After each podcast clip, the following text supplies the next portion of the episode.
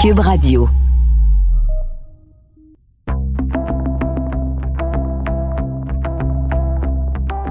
Bonjour, je m'appelle Lito Michaud. De mon studio maison, vous écoutez Et après, un balado où je m'entretiens avec des personnalités publiques, des gens accomplis dans leurs domaines respectifs, à qui j'ai demandé de me partager leur vision du monde d'après, après qu'un virus auréolé d'une couronne est venu gouverner en roi et maître nos vies et en changer des contours. Tout ça a commencé par un confinement qui nous a obligés en quelque sorte à s'arrêter et voir le monde autrement.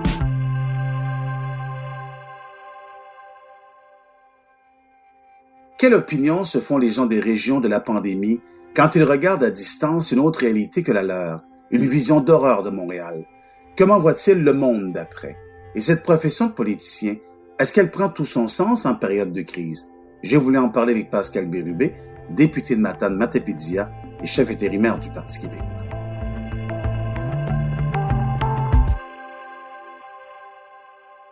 Pascal Bérubé, ardent défenseur des régions, euh, il y avait un barrage chez vous, donc c'était impossible de se rendre chez vous pendant le temps du confinement.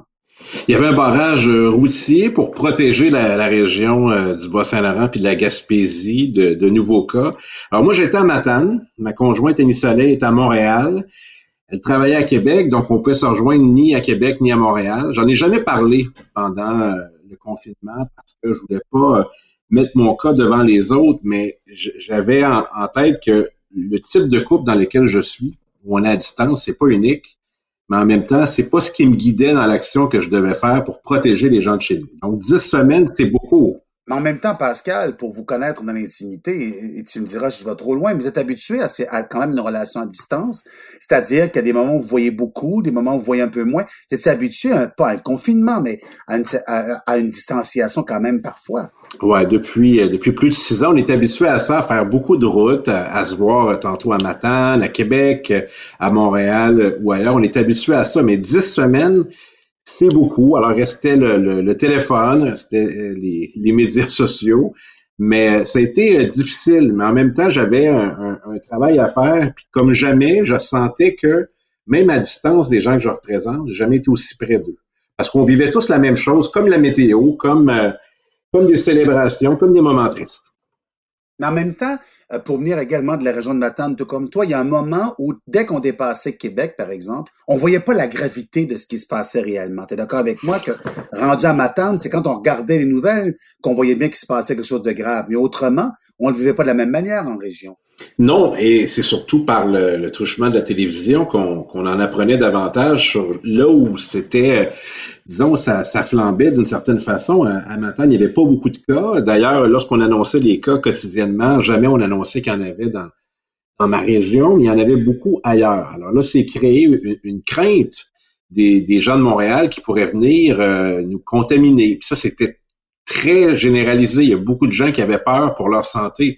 La première chose que j'ai observée, c'est que les gens avaient peur de la maladie. Ils avaient peur pour leur santé. Ça, là, c'était très, très fort au début.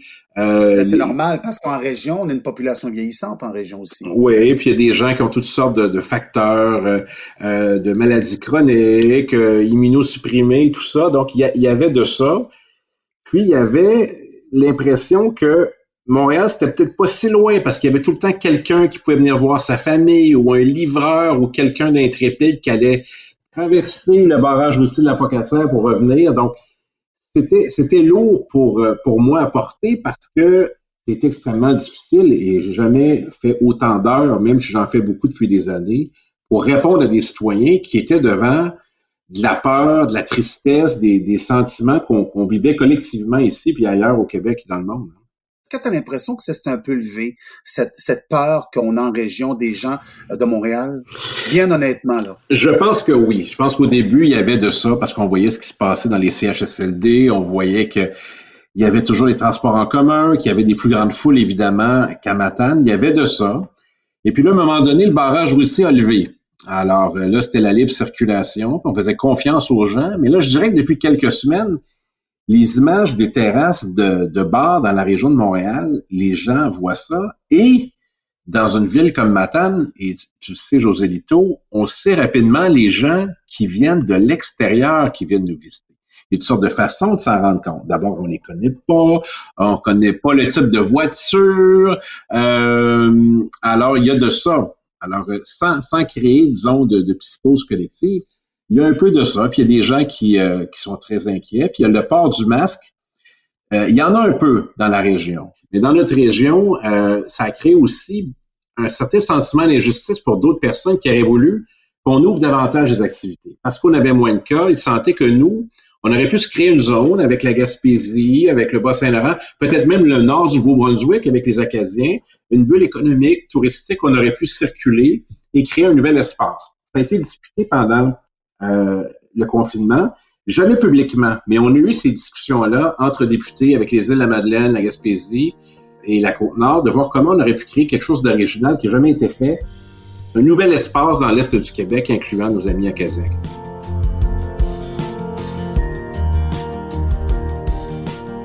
Mais Pascal, je veux revenir un peu sur, sur l'intime. Quand on, on, vit ça de l'intérieur, j'entends le politicien, c'est parfait parce que effectivement, tu es un ardent défenseur des régions. J'ai commencé comme ça en le disant. On parlera aussi de ta position face à ton rôle de l'opposition, parce que mm -hmm. tu as aussi ce rôle-là euh, à l'Assemblée nationale, mais on le faisait à distance à ce moment-là pour les raisons que l'on connaît. Mais revenons à l'intime. Pendant le temps que vous aviez votre confinement à distance, est-ce que il y a la peur que, que je sais pas, est-ce qu'on est qu'on a, on sent le besoin de nourrir davantage le rapport entre les deux? Comment on vit cette distanciation-là?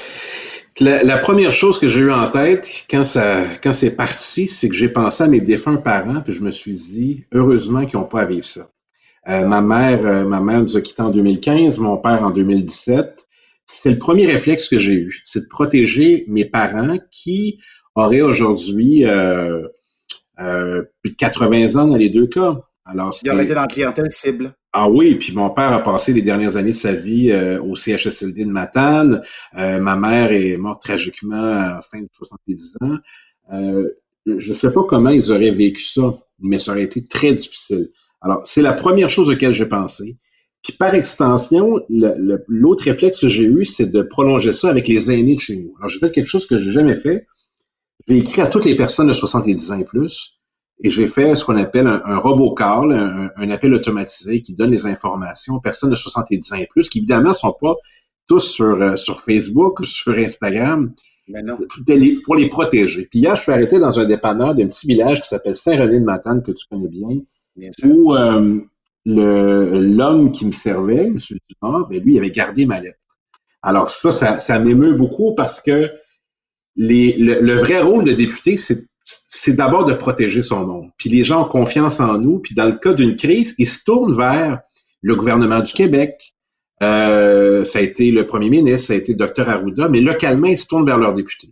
Mais toi, comment tu l'as vécu, le confinement à distance? Plutôt bien. En fait, plutôt bien. Ben, évidemment, j'étais loin de, de, ma conjointe, mais plutôt bien dans le sens que les, les, les, gens à Québec, ça fait un peu grincer des dents quand je dis ça, mais j'aime beaucoup mieux être dans mon comté qu'être à Québec. Euh, moi, le, le ah. rôle, mon rôle premier, c'est d'être dans mon comté, puis je suis bien dans mon comté, à Matane, à Montjoli, à Amkoui. Puis là, je m'occupais de mon monde. François Legault a été, en tout cas, à, à, forte majorité, apprécié par la population du Québec dans sa gestion de crise. On est d'accord? Mm -hmm. Oui. Comment on fait dans l'opposition, qui est un rôle quelque part parfois ingrat, parce qu'on doit critiquer parfois l'incriticable, on doit critiquer ce qui est critiquable? Comment on fait au début, hmm. comment on fait au début dans sa position de l'opposition, comment on fait quand on regarde un travail qui est quand même majoritairement bien fait et que la population adhère, comment on fait pour jouer son rôle, puis en même temps laisser faire le gouvernement dans une gestion de crise? Bien, d'abord, euh, la, première chose qu'il faut retenir, c'est que chaque fois qu'il y a une crise, c'était le cas avec le verglas, c'était le cas avec les inondations Saguenay, c'était le cas de Mme Marois avec lac mégantic aussi, je l'ai bien vécu comme ministre. Il y, a, il y, a, un réflexe naturel de se tourner vers le gouvernement du Québec et de dire aidez-nous. Soyez présents. Alors, les gens s'attendent à ce qu'ils soient présents. Donc, on les voit à la télévision, qui répondent aux questions qui a un ton qui, qui est rassurant, puis une présence aussi. Évidemment, tout ce que j'ai nommé avant est d'aucune commune mesure avec ce qu'on vit présentement.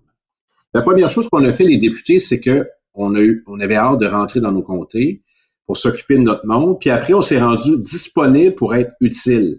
Mais c'est vrai que c'est ingrat, parce que toutes les données stratégiques et euh, de, la, de, la, santé publique, il y a seulement le premier ministre qui avait accès, les données du docteur Arruda. Donc, on invitait les gens à écouter la télévision, à écouter le premier ministre, Et moi, j'ai dit une phrase au début de la pandémie qui a été reprise très souvent. J'ai dit, on est l'équipe du Québec. Tout le monde ensemble, on travaille ensemble, on est l'équipe du Québec. Et j'ai proposé que les trois chefs de l'opposition, c'était Pierre Arcan, c'était Manon Massé et moi, on puisse avoir des... Oui, hein? deux fois par semaine même. Alors, deux fois par semaine, on avait une rencontre d'une heure. C'était un moment de grâce exceptionnel parce que, quand même, un accès au premier ministre, au premier décideur du Québec, et plusieurs des idées que, j'ai proposées, plusieurs des avenues ont été, euh, ont été retenues. Alors, on a fait ça pendant des semaines, euh, ces rencontres-là, puis c'était agréable, c'était comme un rendez-vous, puis je me préparais. Et dans mon cas, c'était très particulier parce que la dernière fois que j'ai travaillé étroitement avec le premier ministre, c'était quand il était un collègue dans mon caucus comme député. Et, eh oui. et avant ça, comme patron. Parce qu'il y a 20, il y a 20 ans cette année, cet été, c'est en 2000, il m'engage comme stagiaire au cabinet du ministère de l'Éducation pour un job d'été, qui allait se poursuivre comme conseiller politique. Donc, ce qui est particulier, c'est que la première personne qui m'a donné une chance politiquement dans un, emploi, dans une fonction d'importance, c'est lui. Alors, euh, c'est très particulier, 20 ans plus tard, de voir comment le destin est fait. Et que là, j'avais échangé avec lui sur euh, comment on, s'assure de protéger les Québécois puis de faire ce qu'il y a de mieux dans les circonstances. Je pense les gens ont qu'on a bien travaillé ensemble pendant toutes ces semaines.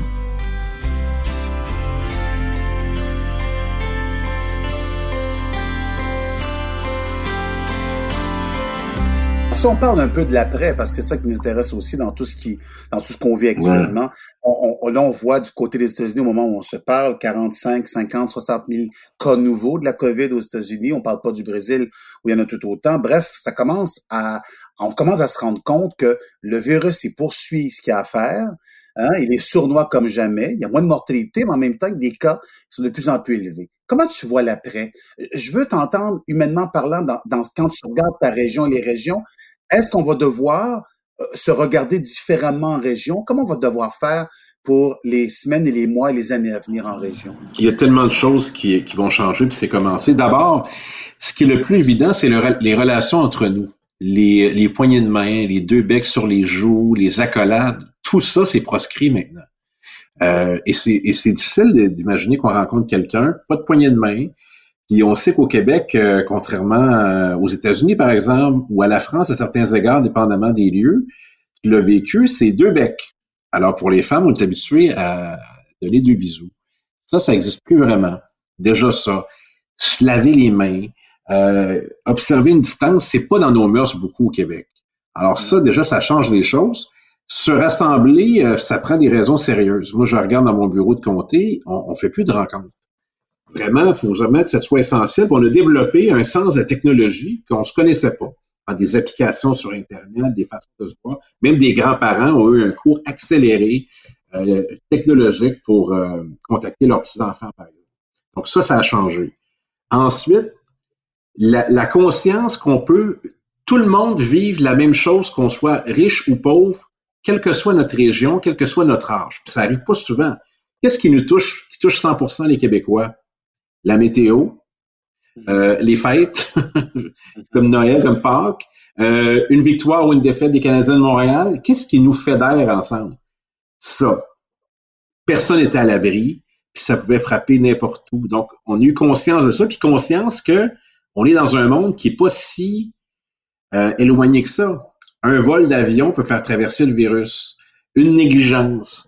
Euh, on est dans, un monde qui est interrelié et les frontières euh, ont à la fois un rôle de dire on est capable de fermer une frontière. On a eu de la misère au Québec avec ça au début de l'aéroport de Dorval. L'importance d'être capable de gérer ses frontières, mais en même temps de se dire qu'un virus, ça respecte pas des frontières. Donc, il y a eu plusieurs euh, prises de conscience, puis aussi peut-être un, nouveau sens du nationalisme qui revient, c'est-à-dire produire chez nous ce de quoi on a besoin, produire notre nourriture. Moi, je me souviens d'avoir proposé pendant la pandémie qu'on ait des tarifs d'hydroélectricité abordables pour faire de la culture en serre, par exemple. Puis une autre chose que j'ai vue qui m'a fasciné, un métier qu'on croyait oublié, en tout cas à grande échelle, les couturières. Alors, j'ai vu dans Maison Maisonneuve une belle coopérative de couturières qui ont fait des masques, qui ont fait des jaquettes et tout ça. Alors, ça nous a redonné, je dirais, un peu un esprit d'entraide, de grande corvée, puis de débrouillardise. Il y a de ça. Mais que sera fait de quoi sera fait la suite? Est-ce que tous ces bons sentiments-là et puis cette inventivité-là va demeurer ou on va se tanner? Je le sais pas. Et selon toi, tu ne sais pas encore. Mais garde, tu parlais des régions, tu parlais de, on est toujours à un vol, peut-être d'attraper le virus et tout ça.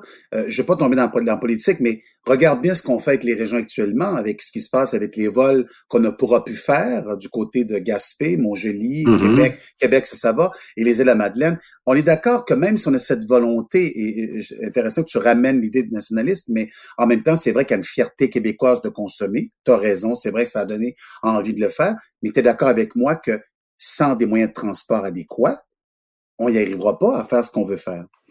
Ben, l'ironie, c'est que dans l'aéroport que j'ai dans ma circonscription à Montjoly, il est plus simple d'avoir un vol direct vers une destination tropicale que vers Montréal.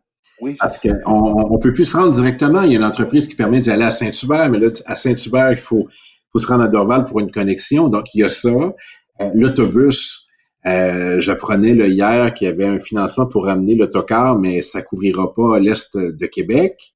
Et là, on parle pas du train encore. Le train, le train, il reste presque plus rien. Il vient la nuit, puis on peut plus entrer dans la gare, et puis il faut embarquer seul. Donc, euh, il y a ça, puis on a découvert autre chose aussi qui nous isole, c'est euh, Internet haute vitesse puis la téléphonie cellulaire.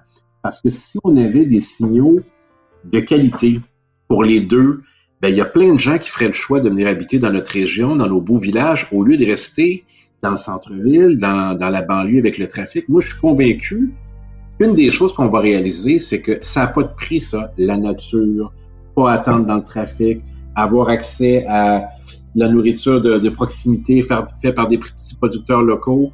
Et si on pouvait régler ça, l'accès à Internet haute vitesse puis la téléphonie cellulaire de qualité partout, je pense qu'il y a beaucoup de citadins qui aurait envie, de venir vivre l'aventure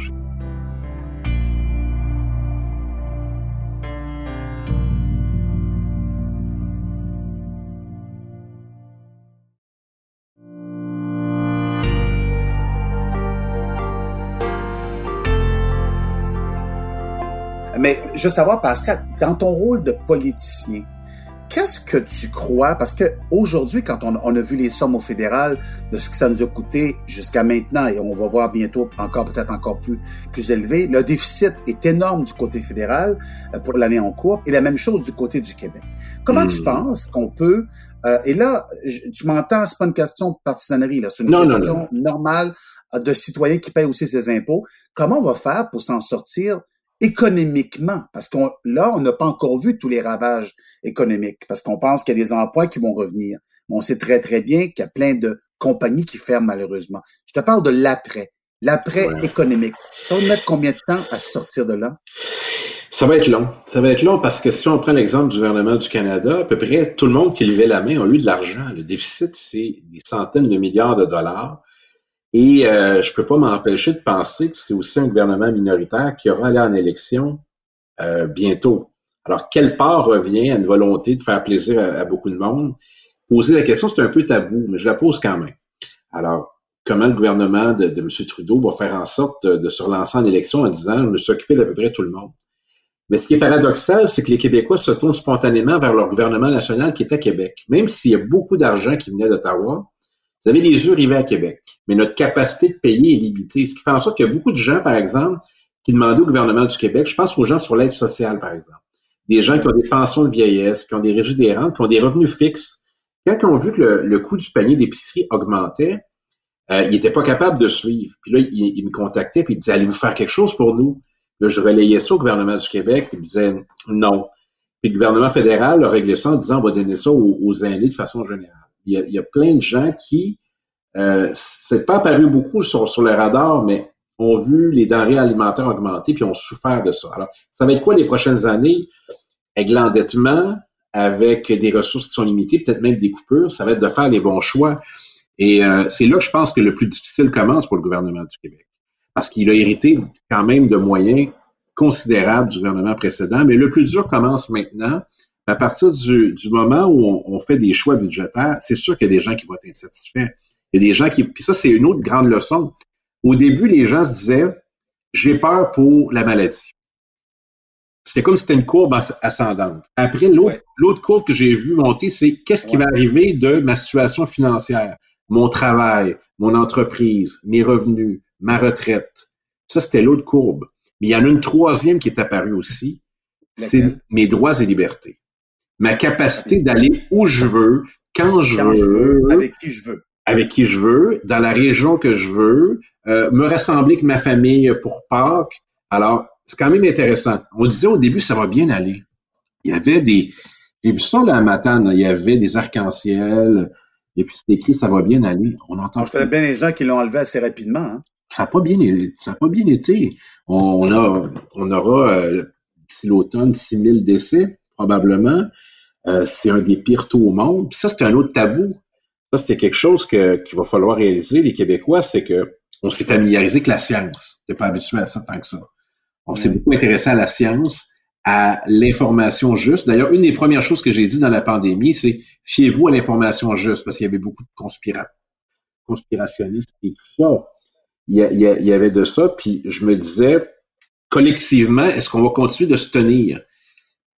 Moi, j'ai une autre question qui vient, c'est qu'il y a eu une, initiative de Caroline Pou, la ministre du Tourisme, même rôle que tu as, que as joué pendant un certain temps, oui, qu'on connaît très bien tous les deux, mais il reste qu'elle a, elle a fait en sorte, avec son gouvernement, de, j'allais dire, de faciliter notre, notre, notre volonté d'aller choisir le Québec comme destination. Tu me diras, c'est difficile d'aller ailleurs dans le monde actuellement. Je t'entends, mais il y a eu quand même des, des éléments facilitateurs.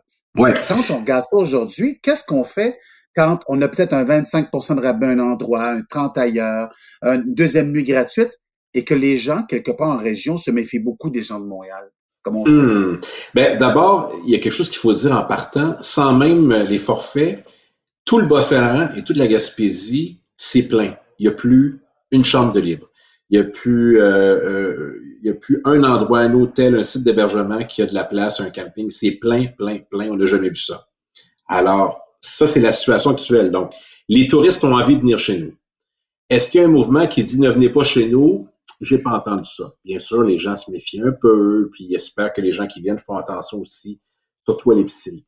Ce que euh, la ministre du Tourisme a annoncé, c'est que c'est ce qu'on appelle la forfaitisation. C'est pas habituel au Québec. On n'est on est pas habitué à, à, vivre avec, par exemple, deux nuitées, puis un, forfait vers une attraction touristique. Euh, puis là, avec Air Canada, euh, qui, qui était plus là, ça, ça vient contrecarrer les plans. Redécouvrir le Québec, moi, je trouve ça sain parce que euh, il y a des gens qui vont qui vont avoir visité euh, à peu près tous les pays qui sont à leur portée et qui n'ont pas visité plusieurs des, régions du Québec qui ont beaucoup à offrir. Et des fois, on n'a pas besoin d'aller très loin. Alors, moi, je crois à ça, la connaissance des régions du Québec et aussi la connaissance pour les gens de la ruralité, de la métropole puis de notre capitale nationale. Et l'inverse aussi. On, on y gagne tous. Alors, le tourisme, en fait, c'est quoi le tourisme? C'est, c'est d'aller chercher ailleurs ce qu'on n'a pas chez nous. Une expérience, un dépaysement, un plaisir.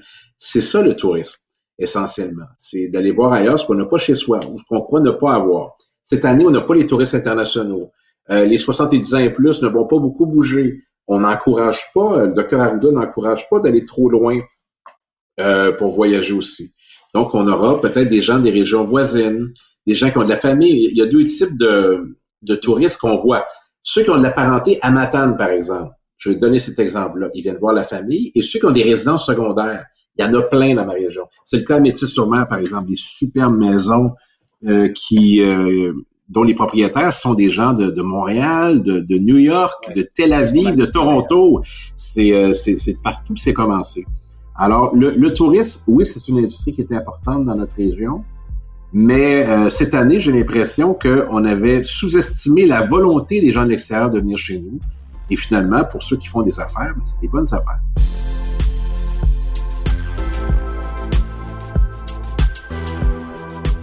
Euh, là, il y, a, la rentrée parlementaire à l'automne qui va revenir. Là, on est, on est en congé pour l'instant, mais il y a des responsabilités nouvelles. Comme tu l'as dit tantôt, on va voir comment ça va se passer s'il y a une nouvelle vague. Comment on va travailler l'après au hmm. niveau même, même de la politique à l'Assemblée nationale. Comment vous travaillez ça? Tu l'envisages comment, toi, comme député? C'est très embêtant parce qu'on a fini la session parlementaire avec, on est 125 députés à l'Assemblée nationale, mais il n'y en avait pas plus que 36 qui pouvaient siéger en même temps parce qu'il y avait une distanciation physique entre, c'est des pupitres, hein, c'est comme une salle de classe, d'une certaine façon. Oui, c'est un côté de l'autre. Oui, puis euh, là, on avait une distance. Donc, moi, j'étais pas mon, mon pupitre habituel, on était 36. Donc, il y en a plusieurs qui nous regardaient de la maison. C'est pas encore clair que les 125 vont revenir cet automne. si c'est le cas, qui va y aller? Euh, moi, j'ai comme un double rôle. Je suis député, mais je suis aussi chef parlementaire du Parti québécois jusqu'au 9 octobre. Donc, c'est moi qui pose des questions au premier ministre. Ça s'ajoute à, la fonction. Au moins, c'est pas virtuel, parce qu'au début, le gouvernement était pas pressé de nous voir au Salon Bleu. Il voulait qu'on fasse ça virtuellement. Et, le premier ministre me dit, ah, j'ai demandé au ministre, puis il me dit, c'est bien correct comme ça. Ben, demande-là s'il aime ça aller chez le dentiste. Alors, euh, au moins, on est capable de se voir puis de poser des questions et tout ça. Il y a une fraternité entre les députés. Euh, les députés de tous les partis se créent des liens intéressants. Puis bon, euh, les gens sont au courant dans mon comté, je m'en cache pas que moi, je suis un fumeur. Mais ne serait-ce qu'avec les députés fumeurs, le nombre de choses qu'on se dit sur nos comtés, collaborations. Ben, on n'a pas besoin de ça, mais on pourrait prendre un café aussi. Mais il se crée beaucoup de, d'entraide, beaucoup d'affection avec les députés, euh, beaucoup d'échanges sur nos réalités. Puis ça, c'était intéressant. Alors, c'est comme si on se retrouvait dans la même classe, mais une fois que la, classe commence, mais là, on se pose des questions, on se répond. Il y a parfois de grands moments, puis il y a parfois des, euh, des moments un peu plus euh, un peu plus tendus. Mais là, on ne sait pas comment ça va se passer l'automne. On ne sait pas. Il y a des négociations, puis ça dépend s'il y a une deuxième vague. on a quand même manqué là, plusieurs semaines du printemps les semaines on n'a pas posé de questions, les projets de loi n'ont pas avancé, on était dans nos comtés, on se voyait pas. On, s'écrivait, on s'appelait, on se faisait des conférences euh, euh, par ordinateur avec les députés de notre caucus, mais chacun faisait ce qu'il avait à faire. Alors, est-ce qu'on va recommencer cet automne? Euh, ben moi, je le souhaite. Ça commencerait à la mi-septembre, mais on ne sait pas ce qui va arriver. Et le Parlement a besoin de siéger. C'est pas arrivé souvent dans l'histoire du Québec que le Parlement était suspendu, peut-être en temps de guerre, une tempête de neige mais euh, aussi longtemps, euh, c'est une première. Mais en même temps, c'est une forme de guerre. C'est une guerre contre un, un, ennemi invisible, mais une guerre où il y a une seule équipe qui a accès aux conseils et aux données pour faire la guerre. C'est le gouvernement. Et ça, j'ai reproché ça au gouvernement puis au directeur de la santé publique. C'est à vous, ce critiquer le docteur Arruda. Je prenais des chances en faisant ça. Mais j'ai posé plusieurs questions par exemple, je me disais, ben, il me semble que s'il est le directeur de la santé publique, ses conseils, ses recommandations, il devrait les partager avec les Québécois. Et là, le gouvernement, ultimement, lui décide de suivre totalement ses recommandations, partiellement ou pas du tout. Et on va pouvoir le juger sur, sur les risques qu'il a pris ou sur la prudence qu'il avait ou sur l'écoute qu'il avait de la santé publique. Parce que présentement, personne ne sait de quoi sont faits les arbitrages entre ce que propose la santé publique et ce que choisit de faire le gouvernement. Le parlementarisme est fait d'une certaine façon que le premier ministre, et je le dis très respectueusement, euh, est comme un quasi-monarque au Québec. Il a des pouvoirs extrêmement importants, même sur son conseil des ministres. Donc, il a l'information, euh, il décide seul, on n'a pas accès à ces, échanges-là. Donc, euh, il a ce pouvoir-là et c'est un peu de la nature de la vie politique de ne pas partager cela. D'autant plus qu'il est majoritaire, il n'est pas minoritaire. Donc, il prend ses décisions. Là, moi, où, j'ai euh, une proposition que j'aimerais pour le, bénéfice de tous, c'est qu'on puisse valider quelles décisions ont relevé du politique, quelles décisions ont relevé de la santé publique.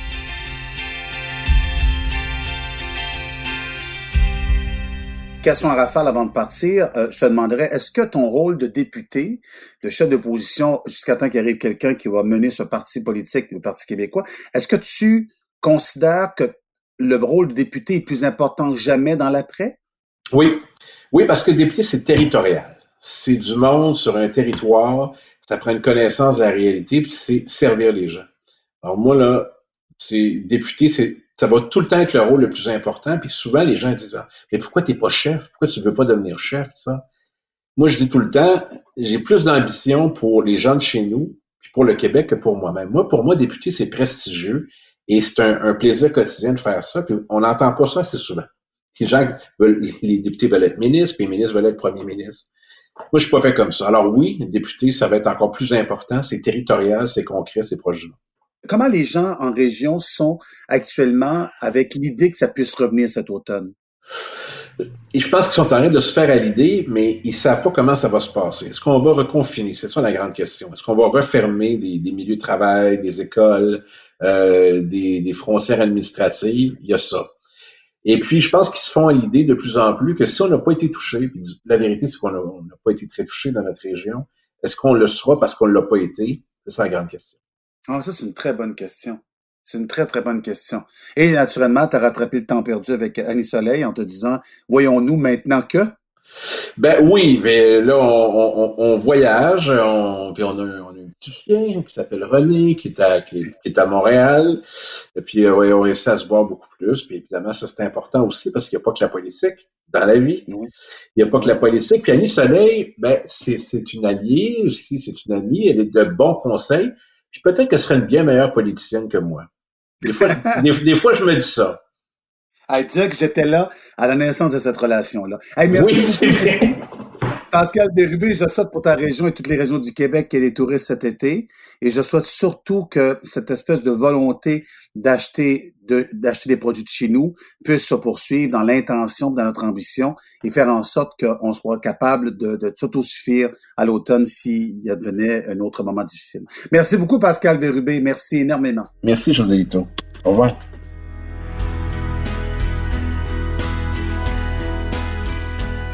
Et après est une production de Cube Radio.